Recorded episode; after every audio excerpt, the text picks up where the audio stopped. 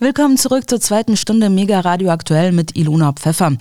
Wie wird sich der Finanzbereich im Jahr 2023 entwickeln? Sie hatten dazu ja bereits in der ersten Stunde von Mega Radio aktuell Einschätzungen von Marc Friedrich gehört. Diese Frage treibt naturgemäß noch weitere Finanzmarktexperten um, darunter beispielsweise der Buchautor und kritische Beobachter der Märkte Ernst Wolf. Er warnt schon seit Jahren vor dem, wie er es nennt, digital-finanziellen Komplex. An dessen Spitze stehen im Finanzbereich die Vermögensverwalter BlackRock und Vanguard sowie auch IT-Konzerne wie Alphabet, also Google. Oder auch Amazon, Apple und Meta, das frühere Facebook. Zu all diesen Themen hat Klaus Roppel nun Ernst Wolf eingeladen. Roppel ist Investmentexperte aus Mönchengladbach in Nordrhein-Westfalen und hilft als Finanzcoach Privatanlegern, ihr Geld vor Inflation und Negativzinsen zu schützen. Im folgenden Interview geht es also um um die vierte industrielle Revolution und um die Frage, wie wir unsere Freiheit dabei bewahren.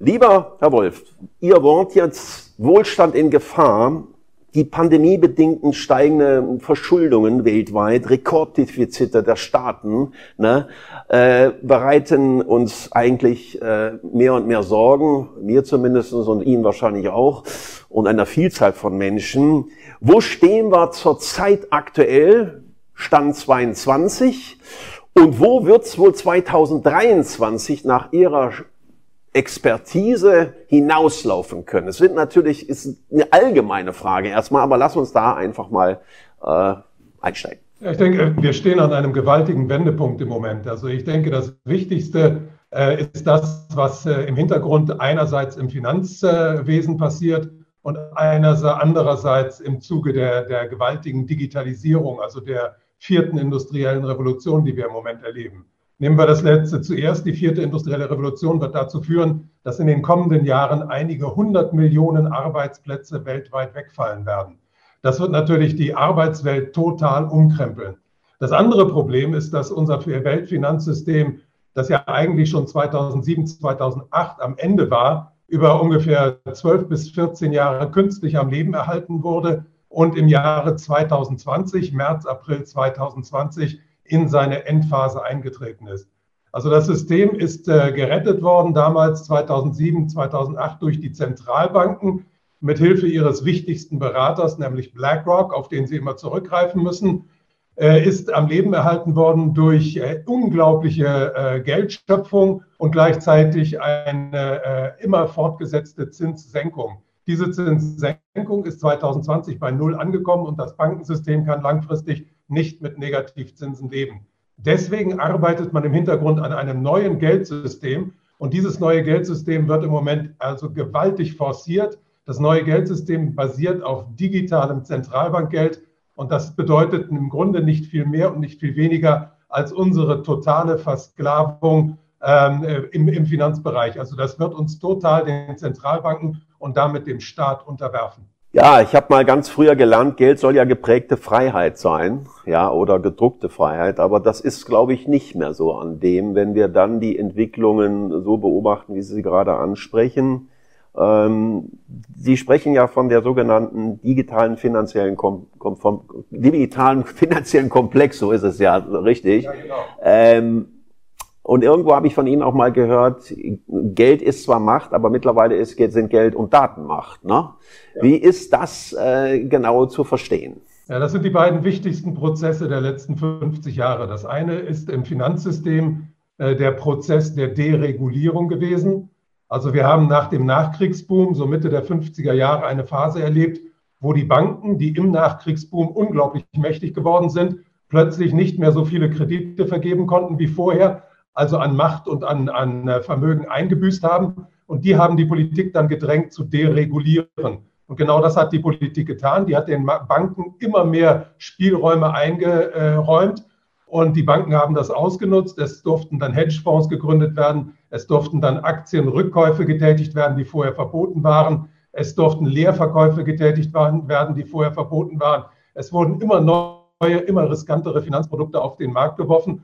Und das hat dazu geführt, dass die Wirtschaft total finanzialisiert wurde. Also heute ist der Finanzsektor viel, viel größer als der Sektor der Realwirtschaft. Und im Finanzsektor hat es auch eine Bewegung gegeben. Da sind in der ersten Phase der Deregulierung die Investmentbanken immer stärker geworden. In der zweiten Phase um die 90er Jahre dann äh, die Hedgefonds. Und ab 2000 ungefähr haben dann die großen Vermögensverwalter übernommen. Und heute sind diese großen Vermögensverwalter mit Abstand die stärksten und mächtigsten äh, Institutionen, die es jemals im Finanzsystem gegeben hat. Also an der Spitze stehen da BlackRock und Vanguard. BlackRock verwaltete im letzten Jahr 10 Billionen, Vanguard 7,6 Billionen US-Dollar. die beiden sind gleichzeitig äh, gegenseitig ihre Hauptaktionäre und sind auch noch Hauptaktionäre von sechs der nächsten acht größere, größten Unternehmen der Welt, also der größten Vermögensverwalter der Welt und sind gleich auch, auch noch die Hauptaktionäre der großen Digitalkonzerne.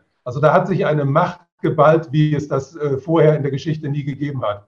Und dann haben wir einen zweiten Prozess erlebt in den letzten 50 Jahren. Das ist die Digitalisierung. Man darf ja nicht vergessen, die Digitalkonzerne, die großen, sind erst in den 70er Jahren gegründet worden. Microsoft und Apple 1974, 76. Und die haben einen unglaublichen Aufschwung erlebt. Und der, deren Macht hat dazu geführt, also die haben ein ganz neues Geschäftsmodell geprägt, und zwar die Plattformökonomie. Die Plattformökonomie, das sind so große Unternehmen wie zum Beispiel Amazon, also auch Apple gehört dazu, dann aber auch Uber, dann Lieferando und, und Airbnb. Das sind Unternehmen, die das Internet für sich nutzen als Plattform, die sehr wenige Angestellte haben, aber eine riesige Marktmacht an sich gerissen haben. Und man muss sagen, so ab dem Jahre 1990, 1995 ungefähr da hörte der Satz, also Geld regiert die Welt auf zu gelten. Seitdem muss man sagen, Geld und Daten regieren die Welt. Und in unserer Zeit muss man eigentlich sagen, dass Daten fast noch wichtiger sind als Geld. Weil wir sehen an einigen dieser Plattformbetriebe äh, äh, oder Unternehmen, dass die auch sehr, sehr lange mit Verlust arbeiten. Also Uber zum Beispiel hat über acht Jahre mit Verlust gearbeitet, aber in diesen acht Jahren unglaublich viel Daten gesammelt und sein Geschäftsmodell weiter ausgebaut. Und das Ziel ist einfach die Beherrschung des Weltmarktes am Ende. Und da nimmt man eben auch große Verluste in Kauf. Also die, der Besitz dieser Daten im Hintergrund ist heute wichtiger als der Besitz von großen Vermögen. Ja, das ist natürlich äh, keine schöne Prognose, die Sie ansprechen, aber ich erlebe es auch. Ich muss sagen, also ich bin immer noch ein Freund des Bargeldes und will das eigentlich auch bleiben. Aber das Bargeld ist ja auch immer wieder in der Diskussion ähm, Gerade hier auch, ähm, ich war jetzt vor kurzem in Holland gewesen und äh, selbst in der Fastfood-Kette, ich sage jetzt keinen Namen, können sie nur noch digital bezahlen. Ja, in Deutschland können sie es noch bar machen. Ähm, aber es gibt ja nun viele äh, Länder weltweit, die sich auch dieser ja, diesen Bargeldverbot äh, oder der Bargeldeinschränkung anschließen. Äh, sehen Sie da irgendwo ein Ausweg noch aus dieser Situation, dass das zu stoppen ist? Ist das überhaupt noch zu stoppen oder ist der Zug eigentlich schon abgefahren?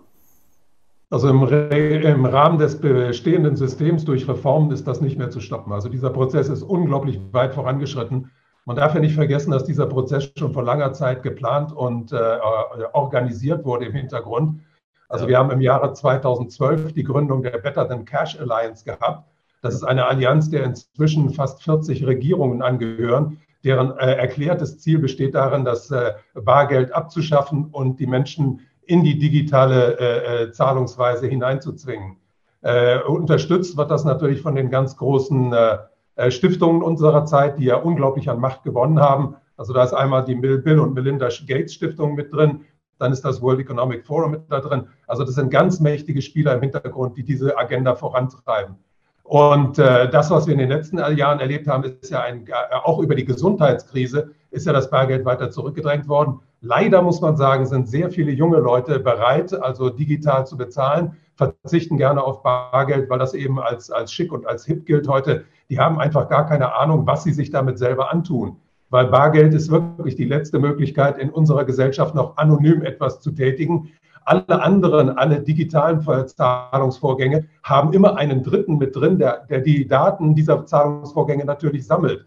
Also wenn ich über einen Finanzdienstleister oder über eine Bank digital bezahle, dann weiß im Hintergrund irgendeiner darüber Bescheid, wem ich welche äh, Summe gegeben habe. Bei Bargeldzahlung ist das nicht der Fall. Aber da wir in der Zeit der totalen Digitalisierung durch diese wenigen großen Konzerne leben, arbeiten die natürlich mit ganz großem Hochdruck daran, uns das äh, Bargeld äh, total zu entziehen. Und wir haben jetzt gerade in den letzten Tagen gehört, dass die EZB und die Federal Reserve und die Bank of England da ein Großprojekt starten. Es gibt viele andere Zentralbanken, die solche Großprojekte gestartet haben. Aber es gibt auch ein großes Problem bei der Einführung von digitalem Zentralbankgeld. Sobald nämlich die Mehrheit der Menschen mitbekommt, was das genau bedeutet, wird diese Mehrheit auf jeden Fall zurückschrecken. Weil das digitale Zentralbankgeld, auf das das ja alles abzielt, bedeutet, dass jeder von uns nur noch ein einziges Konto besitzen soll und dieses Konto soll angelegt sein bei der Zentralbank. Also sowohl jeder einzelne Bürger als auch jedes einzelne Unternehmen soll nur noch äh, Kredite über die Zentralbank erhalten und seine Zahlungen nur noch über dieses äh, Konto äh, tätigen dürfen.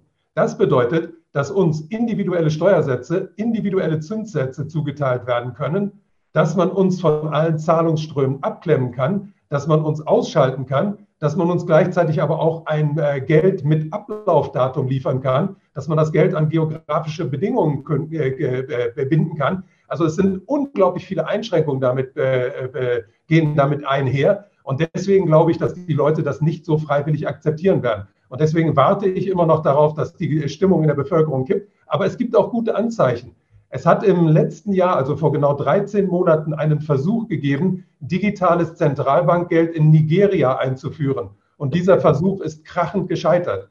Das einzige Land, in dem man bisher digitales äh, äh, Zentralbankgeld in großem Stil einführen konnte, ist China. Und wir wissen alle, China ist eine Diktatur. In einer Diktatur kann man so etwas. Aber noch haben wir bei uns die parlamentarische Demokratie, auch wenn viel davon in den letzten zwei Jahren abgebaut wurde. Aber es wird nicht so einfach sein, dieses digitale Zentralbankgeld bei uns durchzusetzen. Und ich vermute, dass es da im Hintergrund einen Plan gibt, der mir auch erklärt, was in den letzten zwei Jahren mit uns gemacht wird. Ich vermute, man will dieses digitale Zentralbankgeld schlussendlich über das universelle Grundeinkommen einführen. Und dieses universelle Grundeinkommen dient dazu, die vielen Millionen, die jetzt wegfallen aufgrund der, der vierten industriellen Revolution, die als Konsumenten im System aufrechtzuerhalten. Das ist also kein humanitärer Akt, sondern das ist der Versuch, ein im Sterben begriffenes Geldsystem einfach noch weiter am Leben zu erhalten. Aber ich bin nicht sicher, ob dieser Versuch gelingen wird. Also ich denke, wir stehen vor ganz turbulenten Zeiten. Also wir werden eine, eine wirklich eine rasante Entwicklung in, in Richtung ähm, Unruhe, äh, soziale und wirtschaftliche Unruhe in den nächsten Jahren erleben. Also ich glaube, das Jahr 1923 wird relativ ungemütlich werden. Ja, ähm, ich sag mal, Geldpolitik, Finanzpolitik, Wirtschaftspolitik äh, ist natürlich für viele, viele Menschen da draußen leider kein Schulfach, kein Pflichtfach und auch letztendlich auch ein Thema, äh, wo man dann oft zu spät, ja, äh, sich ja. mit zu beschäftigt. Äh, das kann ich selbst äh, aus mir auch fast Jahrzehnte Erfahrung bestätigen.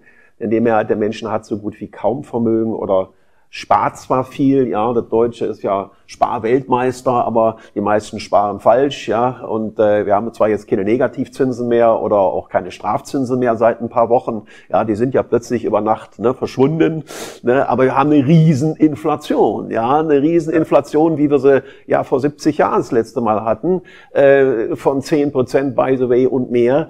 Wie ist da so persönlich Ihre aktuelle Meinung zu der jetzigen Situation, was die Inflation aktuell aktuell betrifft und vor allen Dingen auch, wie es jetzt Ausblick 2023 sein kann. Wird die sofort Ihrer Meinung nach überhaupt noch mal auf zwei, das ist ja immer das schöne Ziel der EZB, ja, jemals äh, wieder zurückkehren können oder ist das äh, Fantasie? Ja, das ist Fantasie, das ist absolute Fantasie. Also die Inflation wird auf jeden Fall weiter anziehen. Ja. Ähm, es gibt einen Bereich, in dem die Inflation äh, auch viel höher ist, als sie äh, öffentlich angegeben wird. Das ist der Bereich der Nahrungsmittel und im Bereich der Nahrungsmittel wird im Moment auch alles unternommen, um diese Inflation weiter anzuheizen. Da wird im Rahmen der Klimaagenda wird den Bauern werden denen äh, bestimmte Düngemittel verboten. Dann wird bei den Düngemitteln im Hintergrund gearbeitet, dass da nicht geliefert werden kann. Also da wird alles Mögliche getan, um diese Inflation weiter voranzutreiben. Insgesamt wird die Inflation aber auch weiter steigen. Also bei der EZB muss man nur mal reingucken. Die EZB strafft zwar im Moment ihre Geldpolitik, aber die EZB hat einen besonderen Mechanismus ins Leben gerufen vor ganz kurzer Zeit, dass nämlich die südeuropäischen Staaten äh, unbegrenzt gestützt werden durch weitere Aufkäufe ihrer Staatsanleihen. Und das, behauptet, das bedeutet, dass die EZB, auch wenn sie offiziell die Politik, Geldpolitik strafft, in Wirklichkeit weiteres neues Geld ins System einspeisen muss. Und das ist natürlich die Grundlage für weitere Inflation. Es wird in einigen Bereichen wird es wahrscheinlich zu deflationären Tendenzen geben. Also es wird einige Bereiche geben, in denen die Leute plötzlich zurückschrecken. Also ich vermute zum Beispiel im, im Baubereich, dass viele Leute jetzt Bauvorhaben stornieren werden. Das wird dazu führen, dass es vielleicht äh, äh, bei den äh, Baumaterialien einen Überhang geben wird um diese Baumaterialien dann loszuwerden, muss man die Preise senken. Da wird es also einige Bereiche geben, die uns dann wahrscheinlich auch immer wieder präsentiert werden als repräsentativ für das Ganze. Aber im Großen und Ganzen wird die Inflation weiter anziehen. Und das ist auch nicht dem, dem Ukraine-Krieg zu verdanken, sondern das hat zu tun mit der ultralockeren Geldpolitik, die wir jetzt seit 14 Jahren gesehen haben. Also es sind weltweit ungefähr 25 Billionen US-Dollar ins System eingespeist und das rächt sich jetzt ganz bitterlich.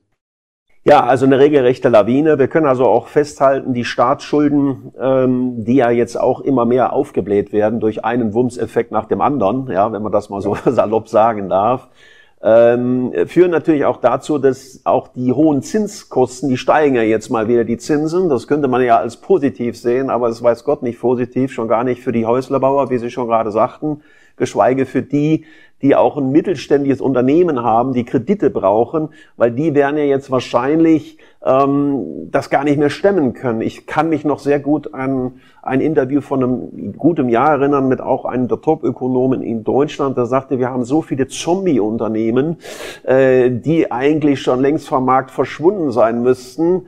Äh, jetzt haben wir aber die angepasste Zinswelle. Wie ist da Ihre äh, Auffassung jetzt zum Mittelstand, was Insolvenzen und Pleiten in den nächsten ja, 12 bis 24 Monaten betrifft. Ich denke, wir stehen da vor einem Dominoeffekt, der äh, bereits eingesetzt hat. Also wir haben ja im Mittelstand schon die ersten Pleiten jetzt erlebt. Und ich denke, dass dieser, dieser Prozess sich fortsetzen und auch verschlimmern und äh, äh, an Geschwindigkeit aufnehmen wird. Man muss sehen, das, was wir im Moment äh, erleben, also auch makroökonomisch weltweit, ist nichts anderes als ein Generalangriff auf den Mittelstand. Weil wir alle werden beherrscht von diesem digital-finanziellen Komplex. Der digital-finanzielle Komplex, das ist nichts anderes als die großen fünf IT-Unternehmen. Das sind Amazon, Apple, Alphabet, Microsoft und Meta. Und das sind die großen Vermögensverwalter. An der Spitze stehen da BlackRock und Vanguard. Die haben die Welt total in der Hand. Und die beherrschen auch die Plattformökonomie. Und die Plattformökonomie ist nichts anderes als eine Art parasitärer Organismus, der sich vom äh, Mittelstand ernährt und der den Mittelstand seit Jahren äh, brutalst zerstört. Also Amazon zum Beispiel hat Hunderttausende von Einzelhändlern weltweit aus dem Geschäft gedrängt. Lieferando hat äh, die, die Gastronomie äh, weitgehend an die Wand gedrängt. Die sind also ganz groß, zum großen Teil jetzt durch die Pandemie von Lieferando abhängig gemacht worden. Die Hotellerie ist durch Booking.com äh, äh, dem Platt, der Plattformökonomie unterworfen worden. Und das bedeutet, all das bedeutet, dass dem Mittelstand ganz langsam der Boden unter den Füßen entzogen wird. Und das, was wir jetzt erleben, diese Zinserhöhung, die machen den großen Konzernen überhaupt nichts. Also diese Großkonzerne, gerade die großen sieben, die sitzen auf riesigen Assets, die haben riesige Geldrücklagen. Denen ist das egal, wenn sie vier, fünf, sechs Jahre auch mal mit Minus arbeiten. Die zielen auf den Weltmarkt danach ab. Aber der normale, durchschnittliche, mittelständische Unternehmer, der lebt großenteils von der Hand in den Mund weil Sparen war in den letzten Jahren ja auch nicht möglich. Also große Rücklagen waren nicht möglich. Da hat die Pandemie auch ihr, äh, ihren Teil dazu beigetragen. Der Mittelstand ist schon mit, steht bis hier unter Wasser und da wird im Moment gerade der Wasserspiegel noch weiter erhöht und der große Gewinner dabei wird die Plattformökonomie sein. Das große Problem dabei ist, dass am Schluss eine Gesellschaft herauskommt, die nicht funktionieren wird. Weil der Mittelstand ist immerhin der Motor unserer Gesellschaft. Der Mittelstand beschäftigt die meisten Leute, der Mittelstand zahlt die meisten Steuern, der Mittelstand bildet die Jugend aus. All das tun diese Großkonzerne nicht. Die zahlen keine Steuern, die sind irgendwo auf Antigua oder Barbados haben die ihre Hauptquartiere, wenn die Steuern zahlen, dann im Bereich von 1 bis 2 Prozent. Der Mittelstand zahlt das zigfache davon und hält die Wirtschaft am Laufen. Wenn der Mittelstand dann kaputt ist, dann wird unser Gesellschaftsmodell nicht mehr funktionieren. Ja, Aufklärung tut gut und ich glaube auch, je mehr wir uns über ökonomische und wirtschaftliche und vor allen Dingen finanzielle Bildung verständigen, auch über solche Kanäle wie hier, mit Experten austauschen, je mehr Menschen können wir sensibilisieren, sich doch jetzt mehr äh, auch äh, um die Freiheit zu kümmern, um die Sicherheit zu kümmern, um auch eine bessere Zukunft für unsere Kinder in der Zukunft zu kümmern. Denn in der Hängematte jetzt sich zurückzulegen und zu sagen, naja, ich kann ja eh nichts verändern, wird wahrscheinlich der verkehrteste Weg überhaupt sein. Sehen Sie das auch so? Ja, ich denke, es gibt auch ein paar positive Aspekte dieser ja. ganzen Entwicklung, weil dadurch, dass eben so viele Leute in Schwierigkeiten geraten, werden auch viele Leute mit der Nase draufgestoßen. Ich muss mich mal informieren über das, was um mich herum passiert. Und ich merke, dass das also ganz gewaltig zugenommen hat in der letzten Zeit. Also ich weiß also von meinen eigenen Vorträgen, wenn ich vor drei oder vier Jahren einen Vortrag gehalten habe, dann sind nicht annähernd so viele Leute gekommen wie heute. Ich hatte nicht ein, eine annähernd so große Verbreitung über YouTube, über Twitter und so weiter wie jetzt. Also ich merke, dass die Leute wirklich zu Tausenden dahinströmen und wissen wollen, was passiert denn eigentlich im Hintergrund. Und das ist natürlich ein großartiger Nährboden für Aufklärung. Wir haben schwierige Zeiten, aber es wachen immer mehr Leute auf. Und äh, äh es ist ja nicht so, dass jeder aufwachen muss. Es ist ja nicht so, dass 100 Prozent der Bevölkerung alles verstehen muss. Es reicht ja, wenn 5 bis 10 Prozent das äh, durchschauen, weil 90 Prozent laufen sowieso mit der Masse mit. Also, unser, also mein Ziel ist es, so ungefähr drei bis fünf äh, Prozent der Leute zu erreichen und denen zu erklären, wer in Wirklichkeit die Macht hat, wo die Marionetten sitzen und wo man in Wirklichkeit hingucken muss. Und da muss ich sagen, ist die Entwicklung in den letzten, gerade in den letzten zwölf Monaten, sehr, sehr ermutigend.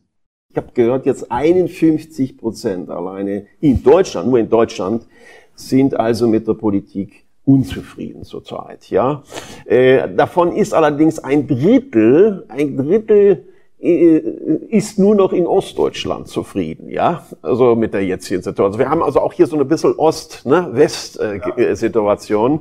Äh, wie ist das aus Ihrer Sicht, jetzt sage ich mal nicht nur Deutschland bezogen, sondern europaweit oder sogar weltweit? Denn Sie sind ja auch in China aufgewachsen, Sie haben ja nun auch eine Expertise länderübergreifend. Ich glaube, das würde auch unsere Community sehr interessieren, wie Sie das Ganze aus der politischen Seite her aktuell äh, bewerten. Ja, das wichtigste Kapital, was die Politik hat, ist Vertrauen. Also wenn die Leute der Politik vertrauen, dann läuft alles ja ganz einfach und ganz leicht und ganz geschmeidig. Aber ich muss sagen, ich bin jetzt 72 Jahre alt. Ich verfolge die politische Entwicklung also seit ungefähr 52 Jahren, seit meinem 20. Lebensjahr etwas intensiver. Und ich muss sagen, ich habe in den ganzen, in diesem halben Jahrhundert noch nie einen solchen Vertrauensverlust in die Politik erlebt wie in den letzten zwei Jahren. Also die Unglaubwürdigkeit der Politiker, die ist äh, ins Unendliche gestiegen. Also man muss aber auch sehen, dass wir heute Politiker haben, die man vor einigen Jahren garantiert nicht in ihre Posten gehoben hätte. Also wir haben ja äh, teilweise Politiker, die von ihrem Fach so gut wie überhaupt nichts verstehen und das auch noch breit treten in allen möglichen Talkshows. Und das fällt den Leuten natürlich auf. Und das zeigt natürlich auch, dass die Politik irgendwie vom Hintergrund aus gesteuert wird. Und da gibt es natürlich auch Entwicklungen der letzten Jahre, die ganz bezeichnend sind. Also wir haben jetzt bei uns in Deutschland einen äh, großen Aufschwung gerade der Grünen erlebt. Und wir sehen ja, dass einige von den grünen Politikern da also mehr oder weniger wie Karikaturen unterwegs sind. Also wenn ich Herrn Habeck in den Talkshows höre und er sich da nicht entblödet, da also als absoluter Wirtschaftsleihe dazustehen und der Mann ist gleichzeitig Finanzminister und der Mann beschäftigt jetzt also auch noch seit vorgestern eine, eine äh, Bankerin von, von BlackRock als seine Top-Beraterin und zeigt damit, also ich strecke eigentlich die Waffen und übergebe hier an BlackRock, damit die meine Politik bestimmen können. Also da, da ist natürlich, äh, das, das fördert natürlich diese Unglaubwürdigkeit und das lässt das Vertrauen natürlich gen Null gehen. Aber ganz interessant ist, wenn man sich mal anguckt, wer denn die Spitzenpolitiker in Europa im Moment sind und auch in den letzten Jahren waren und wo die denn ausgebildet wurden. Also es gibt ja eine Kaderschmiede, aus der die, die, die meisten von denen stammen. Also ob ich mir Angela Merkel angucke, ob ich mir Annalena Baerbock heute angucke, ob ich mir Cem Özdemir ansehe, ob ich mir Emmanuel Macron ansehe, Justin Trudeau, äh, äh, Frau Ardern in Neuseeland, äh, überall auf der Welt Herrn Rishi Sunak in England. All diese Leute stammen aus der Kaderschmiede des World Economic Forum. Das sind alle Young Global Leaders oder früher hießen sie Global Leaders for Tomorrow. Die sind also alle ganz zentral ausgebildet worden und verfolgen offensichtlich die gleiche Agenda. Interessant ist, dass all diese Politiker in der vermeintlichen Pandemie unglaublich scharf reagiert haben, ganz harte autoritäre Maßnahmen durchgesetzt haben und dass all diese Politiker genau das Gleiche im Rahmen des Klimawandels tun. Also da ist eine, eine autoritäre Sekte entstanden, die uns allen unsere demokratischen Rechte entziehen will, die uns allen ein autoritäres System mit Vorbild China aufs Auge drücken will. Und das fällt den Leuten natürlich auf und das führt zu einem riesigen Vertrauensverlust, wobei dieser riesige Vertrauensverlust natürlich auch also etwas Positives hat, weil die Leute endlich anfangen, diese Menschen kritisch zu sehen.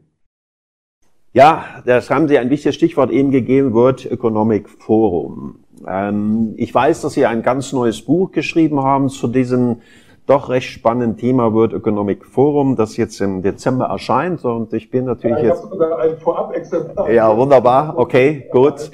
Äh, die Welt, ja, die Welt macht im Hintergrund. Also ich würde mich riesig freuen, wenn wir jetzt auch mal für unsere Community da schon mal ein bisschen tiefer einsteigen wollen. Denn ähm, ja. Politik ist natürlich schon notwendig, aber wenn eine Politik in eine Richtung geht, äh, was ich auch leider feststellen muss, dass man eigentlich was verkauft bekommt, was man vielleicht gar nicht haben will oder was versprochen bekommt, was eigentlich gar nicht gehalten werden will. Ich will nur mal das Beispiel der gesetzlichen Rente in Deutschland ne, nur mal ansprechen. Es wird seit Jahren, seit Jahrzehnten gesagt, die Rente ist sicher und ich erlebe tagtäglich immer mehr Menschen, die von dem normalen gesetzlichen Rente eigentlich gar nicht wirklich ein gutes Leben führen können alleine jetzt auch schon durch die Inflation. Das trifft aber jetzt nicht nur für die gesetzliche Rentenversicherung, sondern auch Krankenversicherung, Pflegeversicherung. Das sind ja alles umlagefinanzierte Systeme, die nicht kapitalgedeckt sind. Äh, und hier traut sich nach meiner Meinung auch, weiß nicht, wie Sie es sehen, die Politik seit Jahren nicht wirklich ran, mal Klartext zu sagen, wir müssen hier komplett eine Reform zum Wohle der neuen Generation, unsere Kinder und Enkelkinder auch wirklich umsetzen. Und umsetzen, da habe ich immer so den, den, den, den Zweifel, das können Politiker in der Regel nicht. Das sind keine Umsetzer, das sind mehr Leute, die dann uns auch vielleicht sagen, na ja, wir gehen voran, wir schaffen das. Ja, Sie erinnern sich noch an den Spruch von Frau Merkel seinerzeit. Oder äh, fällt der Euro ja, fällt Europa und all diese äh, sogenannten Synonyme, die man aus der Politik immer wieder hört, äh, die sind natürlich für den einfach denkenden Menschen leicht zu verstehen, aber hinter dem Ganzen steckt ja sicherlich eine ganz andere Situation. Und da bin ich jetzt mal gespannt, wie Sie das ganze Thema auch mit Klaus Schwab, der ja Mitdirektor dieses ähm, World Economic Forums ist, ähm, und ähm, ja, da steckt ja wohl eine ganze Menge mehr dahinter. Also das World Economic Forum hat ganz stark dazu beigetragen, dass die Welt in diese Situation gerutscht ist, in der sie sich heute befindet.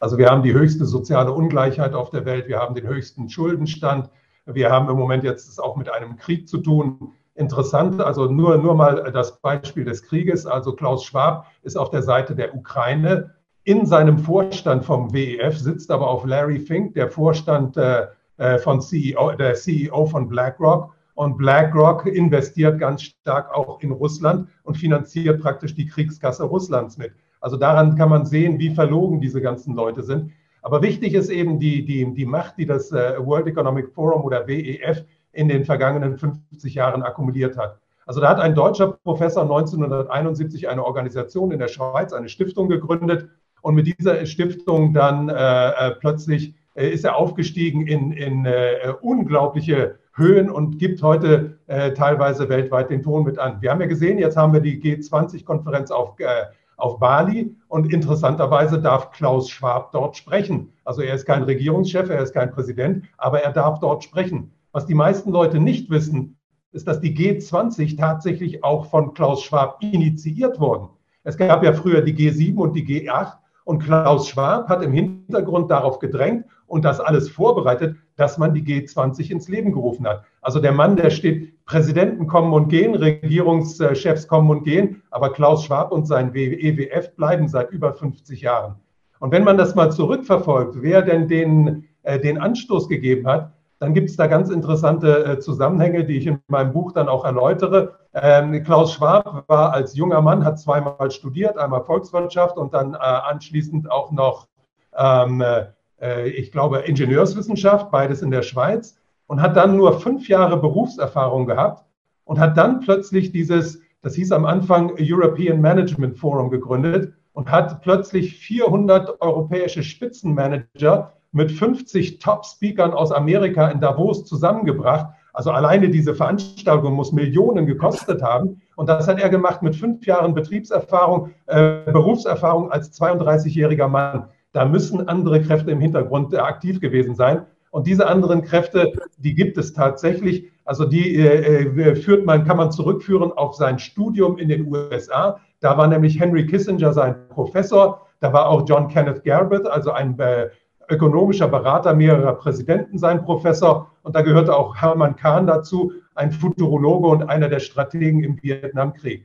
Also diese Leute haben ihn offensichtlich als Frontmann benutzt Und die haben, weil sie mit der Elite in den USA ganz gut verknüpft waren, offensichtlich im Hintergrund dafür gesorgt, dass genug Geld war, da war für dieses Projekt. Und dieses Projekt ist dann sofort explodiert. Also in den 70er Jahren hat Klaus Schwab ganz entscheidend dazu beigetragen, dass die Ölkrise vom großen Geld genutzt wurde. Also er hat nicht nur diese, diese Davoser äh, Treffen veranstaltet, von denen ja inzwischen jeder weiß. Also Ende Januar treffen sich die Reichen und die Mächtigen in Davos. Er hat unendlich viele andere Treffen in der ganzen Welt veranstaltet. Also in den 70er Jahren ging es um die Ölkrise. In den 80er Jahren war ganz interessant, Ende der 80er Jahre hat Klaus Schwab praktisch die deutsche Wiedervereinigung mit, äh, mit initiiert. Weil das erste Treffen damals zwischen Helmut Kohl und dem starken, neuen, starken Mann in der DDR nach Egon Krenz, das war Hans Modrow, das erste und wichtigste Treffen zwischen den beiden hat in Davos im Beisein von Klaus Schwab stattgefunden. Und das große Problem, das war damals, die britische Regierung war gegen die Wiedervereinigung, die französische Regierung war auch gegen die Wiedervereinigung. Ähm, und äh, die DDR war im Warschauer Pakt, während die BRD in, äh, in der NATO drin war. Also da galt es, einige Probleme zu lösen. Und die hat Klaus Schwab offensichtlich mit der Unterstützung der amerikanischen Regierung im Hintergrund gelöst. Also dann ist es tatsächlich zur Wiedervereinigung gekommen. Die DDR ist aus dem äh, Warschauer Pakt ausgetreten und in die NATO als Gesamtdeutschland mit eingetreten. Wichtig war auch die Rolle bei der äh, Festigung der Herrschaft der Oligarchen in, der, äh, in Russland nach der Sowjetunion. Nach dem Fall der Sowjetunion haben ja einige von den alten kommunistischen Funktionären sich in unvorstellbarer Weise bereichert und sind dann zu den neuen Oligarchen geworden. Also viele vergessen heute, dass diese Leute, diese älteren Herren, die heute in Russland das Sagen haben, dass das ganz oft ehemalige Kader der kommunistischen Partei gewesen sind. Und die haben damals erstmal auf Gorbatschow gesetzt. Als Gorbatschow dann verschwunden ist von der äh, Bühne der Politik, kam Jelzin auf. Jelzin hat äh, diesen Leuten sehr viel Macht verschafft und sehr, sehr geholfen. Aber Jelzin war sehr schnell in der äh, russischen Bürgerschaft, also in, in, in der russischen Einwohnerschaft verhasst. Und Jelzin hätte seine zweite, seine zweite Wahl aus eigener Kraft niemals gewonnen. Damals haben sich acht Oligarchen mit Klaus Schwab verbündet, haben einen Davoser Pakt äh, abgeschlossen, und haben dafür gesorgt, dass Jelzin erneut gewählt wurde, weil einer dieser Oligarchen war der größte Medienmogul in Russland. Also äh, das äh, WEF hat damit äh, mit dafür gesorgt, dass Russland in die Richtung geleitet wurde, in die es gelenkt wurde. Dann war das WEF ganz entscheidend daran beteiligt, dass China zur größten Handelsmacht der Welt aufgestiegen ist. Also das WEF hat sehr früh ein eigenes Büro in Beijing eröffnet, was später auch von dem Sohn von Klaus Schwab geführt wurde. Also China ist von dem WEF praktisch mit in die Weltwirtschaft eingegliedert worden und das westliche Kapital ist zum großen Teil über das WEF dorthin geleitet worden. Also interessant ist da BlackRocks Rolle. BlackRock, der größte Vermögensverwalter der Welt, darf heute seit 2021 in China als erstes Unternehmen selbst handeln. Also alle Unternehmen bisher durften nur als Joint Ventures zusammen mit chinesischen Staatsunternehmen dort agieren. Äh, BlackRock darf als erstes Unternehmen dort alleine agieren. Und BlackRock-Chef äh, Larry Fink sitzt im Vorstand des WEF. Also daran sieht man, wie ungeheuer mächtig diese Organisation ist. Außerdem hat sie dazu beigetragen, die WTO ins Leben zu rufen, also die World Trade Organization und, wie ich schon gesagt habe, die G20.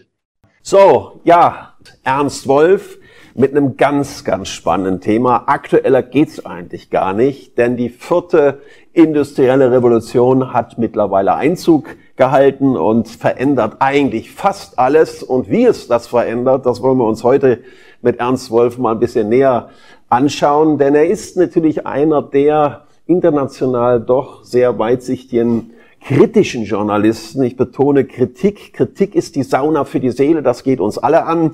Und äh, von daher bin ich also auch jetzt gespannt, wie er gleich äh, zu dem Thema uns äh, hier einiges berichten kann. Also, lieber Ernst Wolf, ja, auf geht's los. Industrielle vierte Revolution. Was hat das auf sich und welche Auswirkungen, Konsequenzen hat das auf uns? Ja, vielleicht erstmal für die, die sich an ihre Schulzeit nicht mehr so gut erinnern. Also die erste industrielle Revolution, das war die Einführung äh, des Webstuhls und äh, die Einführung äh, der, der mechanischen Produktion. Die zweite industrielle Revolution hat ihren Ausgang, dann die erste hatte ihren Ausgang in Großbritannien, die zweite dann in den USA. Das war die Einführung des Fließbandes und die äh, wissenschaftliche Erfassung der Fließbandproduktion über den Taylorismus. Also da wurde da die ganze Massenproduktion wirklich wissenschaftlich durchorganisiert. Dann haben wir die dritte industrielle Revolution erlebt in den 70er bis 90er Jahren. Das war die Einführung des Personal Computers und anschließend der Durchbruch im Internet. Wir dürfen nicht vergessen, Ende der 80er Jahre hat es das Internet so gut wie nicht gegeben. Also das war damals, also das ist ja aus dem militärischen Bereich gekommen, ist dann von den Universitäten aufgenommen worden, aber erst in den 90er Jahren äh, der, der Allgemeinheit äh, zur Verfügung gestellt worden und ist dann ganz, in ganz kurzer Zeit explodiert. Also seit 2005, seit 2010 ungefähr gibt es so gut wie keinen Menschen in den Industriestaaten mehr, der das Internet nicht nutzt. Gut, aber jetzt stehen wir an einer Schwelle zu einer neuen Revolution. Das ist die vierte industrielle Revolution und da geht es hauptsächlich um künstliche Intelligenz. Man muss sagen, diese künstliche Intelligenz spielt in unserem Leben schon seit längerer Zeit eine ganz große Rolle. Und das haben die Leute überhaupt nicht mitbekommen. Und zwar ist es so, die, der, der größte Vermögensverwalter der Welt, BlackRock, also das mächtigste Finanzunternehmen der Welt, hat von Anfang an ein Finanzdatenanalyse-System namens Aladdin betrieben, also seit 1988. Und dieses Finanzdatenanalyse-System arbeitet mit künstlicher Intelligenz. Das speichert alle Daten äh, aus dem Finanzbereich, die es bekommen kann. Und das entwickelt daraus dann Zukunftsszenarien. Man kann darüber Planspiele durchführen und so weiter. Und dieses äh, Aladdin äh, Finanzdatenanalyse-System oder Netzwerk wird großen Unternehmen zur Verfügung gestellt. Und auf dessen Grundlage arbeiten auch die Zentralbanken seit 2008. Also in der großen Weltfinanzkrise von 2008, da war das Weltfinanzsystem eigentlich am Ende. Das konnte damals nur durch die Zentralbanken gerettet werden, dadurch, dass die Zentralbanken praktisch immer mehr Geld ins System eingespeist haben und die Zinsen immer weiter gesenkt haben. Aber um das genau zu organisieren, brauchten die damals Daten. Und diese Daten hatten sie nicht, weil Zentralbanken sind Behörden, Behörden sind schläfrig und langsam, meistens weit hinter der Technologie hinterher. Und äh, auf dem höchsten Stand der Technologie war damals BlackRock. Und deswegen haben die großen Zentralbanken, also die Federal Reserve, die EZB und die Bank of England damals BlackRock mit an den Tisch geholt, die zu ihren Beratern gemacht. Und die ganzen Entscheidungen der großen Zentralbanken in den letzten 14 Jahren basieren eigentlich auf dieser künstlichen Intelligenz. Aber diese künstliche Intelligenz geht natürlich noch viel weiter. Äh, die führt zum Beispiel dazu, dass das autonome Fahren immer weiter um sich greift. Es gibt also einige Städte in den USA, in denen kleine Bereiche bereits freigegeben sind. Da fahren tatsächlich Autos autonom, also ohne einen Fahrer ganz selbstständig durch die Gegend. Ein Tesla-Auto zum Beispiel ist heute in der Lage, autonom zu fahren. Die werden zwar immer noch von Fahrern gefahren, aber wenn man da neben einem Fahrer sitzt, dann kann man ab und zu erleben, dass der sich einfach nach hinten lehnt und sagt, jetzt wird das Auto mal übernehmen. Und dann sieht man, wie weit diese äh, Technik vorangeschritten ist. Das Ziel ist zwischen 2025 und 2030, das äh, autonome Fahren flächendeckend einzuführen. Was bedeutet das für den Arbeitsmarkt? Das bedeutet für den deutschen Arbeitsmarkt alleine, dass bis zum Jahre 2030 die Arbeitsplätze von 800.000 Berufskraftfahrern wegfallen werden. Das ist also ein enormer Eingriff in die, Arbeit, äh, in die Arbeitswelt. Nur in diesem einen Bereich. Ähnliches gilt für alle Bereiche, im, äh, alle Berufe im Bereich der Bürokratie. Die werden fast alle durch künstliche Intelligenz wegfallen. Im Bereich der Verwaltung äh, Sachbearbeiter wird es in ein paar Jahren nicht mehr geben. Auch Steuerberater wird es in ein paar Jahren nicht geben, weil das wird alles von der künstlichen Intelligenz übernommen werden. Das heißt, wir stehen vor dem äh, äh, Jobverlust von unglaublich vielen Menschen. Und das bedeutet natürlich, dass das System, das Finanzsystem, unter dem wir leben und die Arbeitswelt, unter der wir leben, dass die völlig instabil ist und dass da irgendetwas gemacht werden muss. Und was gemacht wird, das ist natürlich, dass im Hintergrund ein neues Geldsystem aufgebaut wird. Also da wird das digitale Zentralbankgeldsystem aufgebaut, was man dann irgendwann über das universelle Grundeinkommen vermutlich einführen will. Aber wir stehen, was die Arbeitswelt geht, vor riesigen Umbrüchen und nicht nur in Deutschland, sondern weltweit. Also äh, die Universität von Oxford hat geschätzt, dass bis 2030 weltweit über eine Milliarde Arbeitsplätze wegfallen werden. Und das wird natürlich das Gesicht der Welt ganz gewaltig verändern.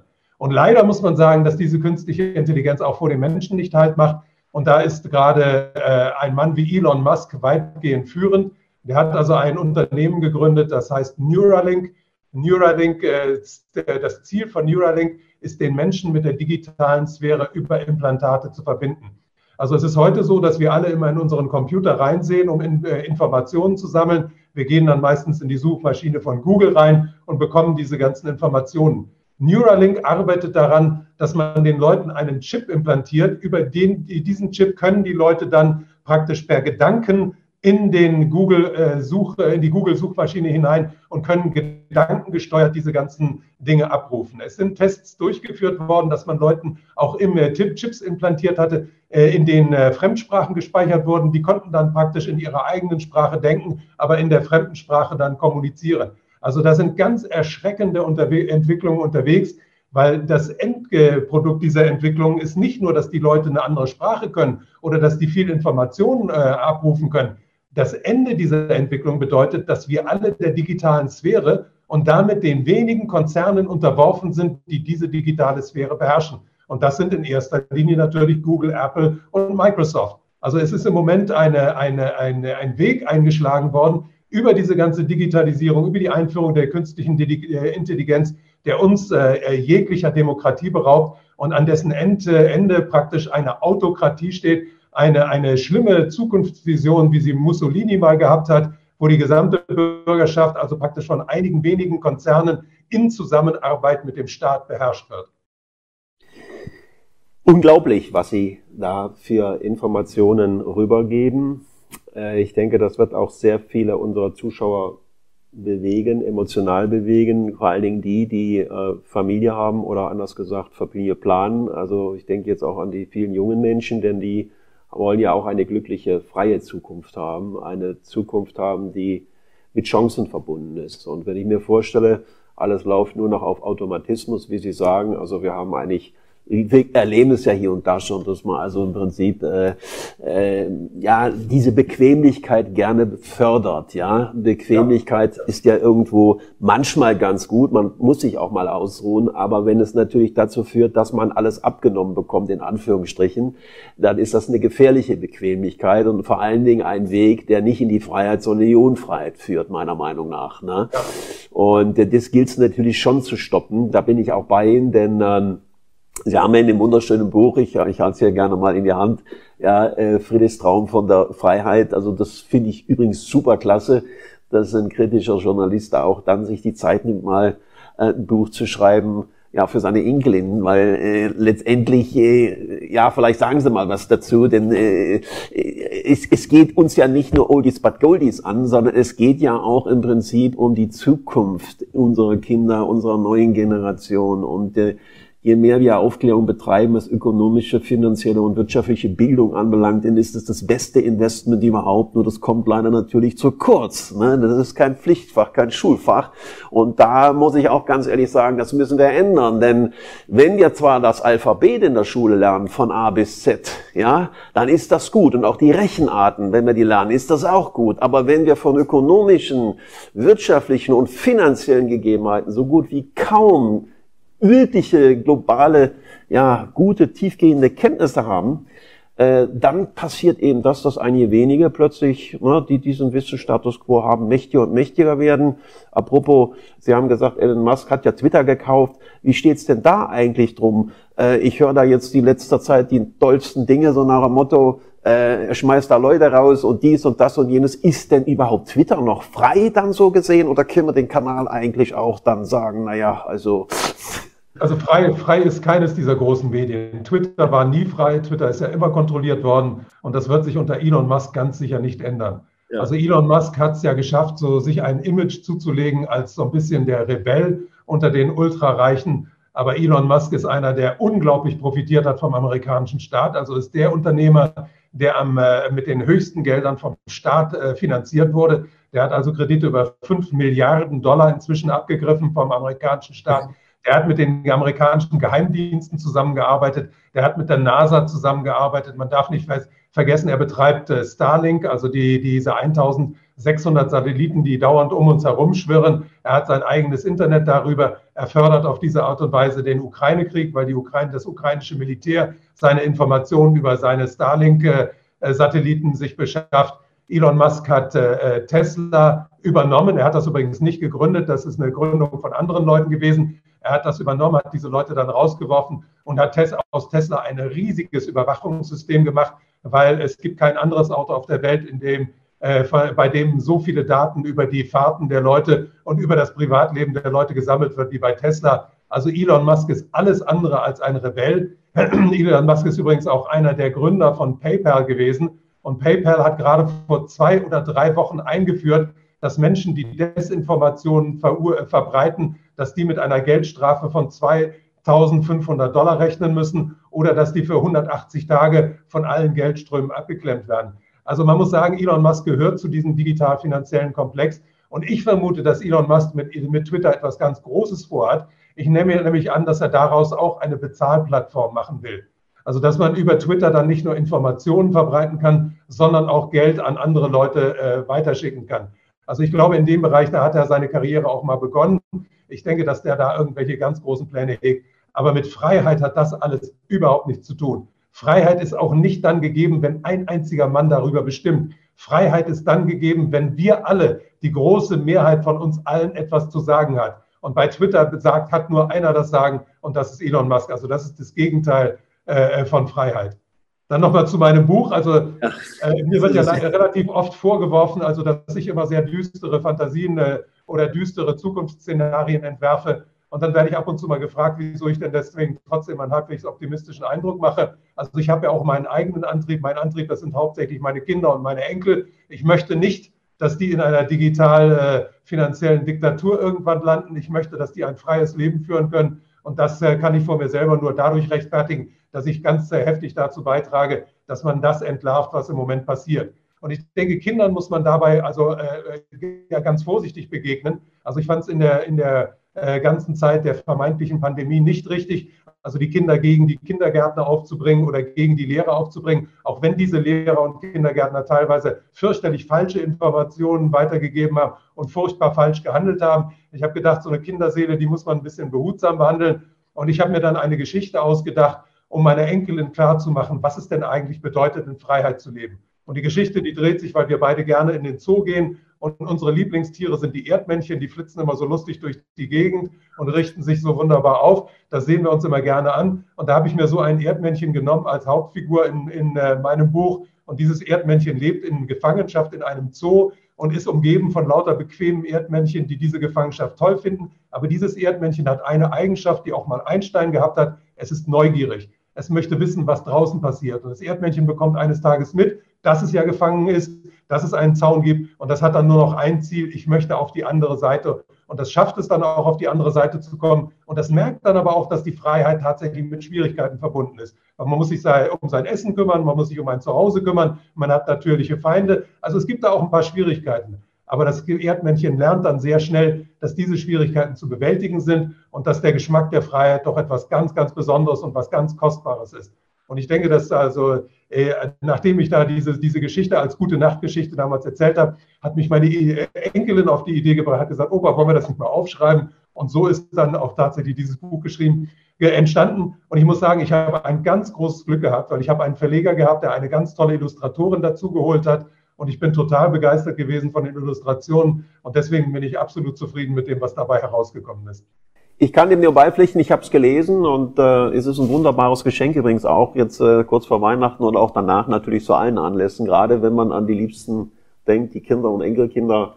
Und das ist ja ab sieben Jahren und ich finde es toll, dass wir das also als kritischer Journalist halt auch jetzt in diesen turbulenten Zeiten, in denen wir uns jetzt hier bewegen, ähm, ja, den Traum der Freiheit auch nicht aufgeben. Ich auch nicht, wir alle nicht, den wollen wir nicht aufgeben. Ich glaube, da sind wir alle uns einig und äh, wir werden unsere Community auch hier nochmal offiziell jetzt herzlich einladen, Kommentare ne, zu hinterlassen, wie Sie das ganze Thema Freiheit sehen, Wohlstand in Gefahr, Freiheit, das muss uns erhalten bleiben, die Sicherheit muss uns erhalten bleiben und natürlich auch der Wohlstand darf uns nicht abhanden kommen.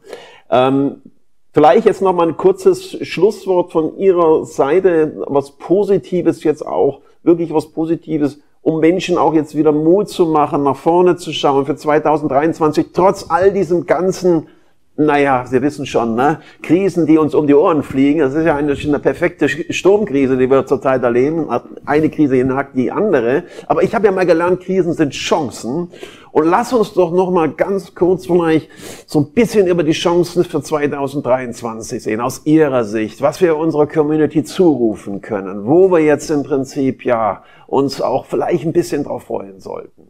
Ich denke, Sie geben mir da ein gutes Stichwort und zwar, ich bin ja in China geboren und das ja. chinesische Zeichen für Krise besteht aus zwei Zeichen. Das eine Zeichen ist Gefahr und das andere Zeichen ist Chance.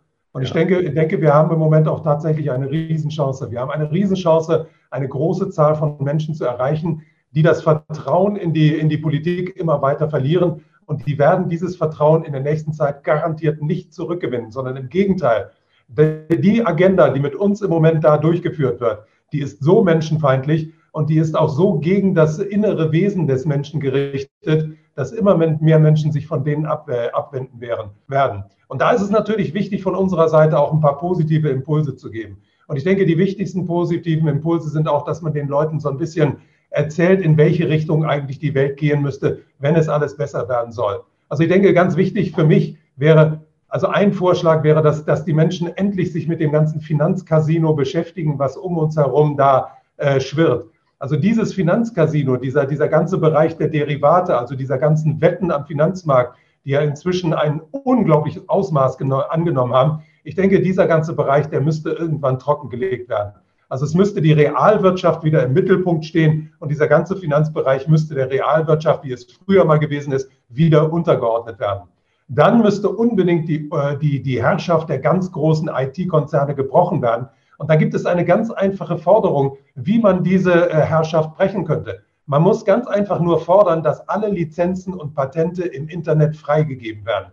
Weil diese großen Konzerne leben nur davon, dass sie einen Wissensvorsprung gegenüber dem Rest der Menschen haben. Und diesen Wissensvorsprung halten sie in den eigenen Händen über die Lizenzen und die Patente. Und wir wissen ja alle, dass es inzwischen Open Source äh, äh Communities gibt. Wir wissen, dass es zum Beispiel ein System wie Linux gibt im, im Internet, was von den ganzen Betreibern und den ganzen Usern selber ständig verbessert wird. Ich denke, es gibt innerhalb der Bevölkerung, der Weltbevölkerung so viel Kreativität, die müssen wir wirklich nur wecken und die müssen wir mit ins Spiel bringen. Und diese Kreativität wird im Moment ausgebremst durch diese ganzen Lizenzen, Patente und diese ganzen rechtlichen Regulierungen. Da müssen wir dafür sorgen. Also ein kleines Beispiel, was mir das immer wieder vor Augen führt. Es wird oft gesagt, also wo, wo sind denn die großen Musiker von heute? Wenn ich durch die Fußgängerzonen gehe und da die ganzen Akkordeonspieler und die ganzen Leute sehe, die auf ihren Instrumenten da den Leuten Freude bereiten, dann sehe ich da so unglaublich viel Talent aber dieses Talent erkenne ich nicht, wenn ich die Schlager-Hitparaden sehe. Also ich denke, in der Bevölkerung steckt so viel drin. Wir müssen das wecken und wenn wir das wecken, das sind keine Schlafschafe, das sind schlafende Löwen, die wir da wecken. Und dann werden wir auf dem Weg in eine bessere Welt sein. Aber ich denke, dass die Chancen und der Nährboden für Aufklärung und für den Weg in eine bessere Welt nie besser gewesen sind als jetzt und auch nie besser sein werden als im Jahre 19, 2023. Dem schließe ich mich sicherlich genauso an, denn äh, finanzielle Bildung und all das, was dazugehört, ist eines der besten Investments, denn das Vermögenspotenzial steckt in jedem von uns drin. Jeder hat Talent, egal ob jünger oder älter. Und wir wollen natürlich auch Mut machen, mehr Menschen äh, in die Talentfindung ja, einzusteigen, wirklich mehr über investieren als nur über Sparen nachzudenken, auch wenn wir das im Augenblick tun müssen, ein bisschen durch die Inflation. Aber das Klu der kluge Umgang mit Geld wird auch ein Dauerbrenner bleiben. So, ja, also vielen, vielen herzlichen Dank, lieber Ernst Wolf. Ähm, freue mich also wirklich nochmal, dass wir hier umfangreich über die verschiedensten Themen gesprochen haben, aber ich bin mir ziemlich sicher, dass da noch viel, viel mehr geht, ja, äh, in den nächsten Wochen, Monaten. Also es wird nicht langweilig und von daher, liebe Community, abonniert den Kanal, wenn ihr das noch nicht gemacht habt, um kein Video zukünftig mehr zu verpassen. Wir wollen alle den Wohlstand nach vorne bringen, die Freiheit nach vorne bringen, die Sicherheit nach vorne bringen und dazu sind natürlich äh, Experten, Ökonomen auf unserem Kanal immer wieder gerne zu Gast. Heute war es Ernst Woll. Vielen, vielen herzlichen Dank. Bleiben Sie uns erhalten und fit. Und wir freuen uns schon bald, das nächste Gespräch mit Ihnen führen zu dürfen. Ja, vielen Dank für die Einladung und gerne wieder. Soweit Ernst Wolf im Gespräch mit dem Investmentexperten und Finanzcoach Klaus Roppel über die aktuelle Lage im Finanzbereich zum Jahresanfang 2023. Ja, und wir kommen auch langsam zum Ende unserer heutigen Sendung. Ich hoffe, sie hat Ihnen gefallen, dass Sie morgen wieder einschalten. Machen Sie es gut. Tschüss.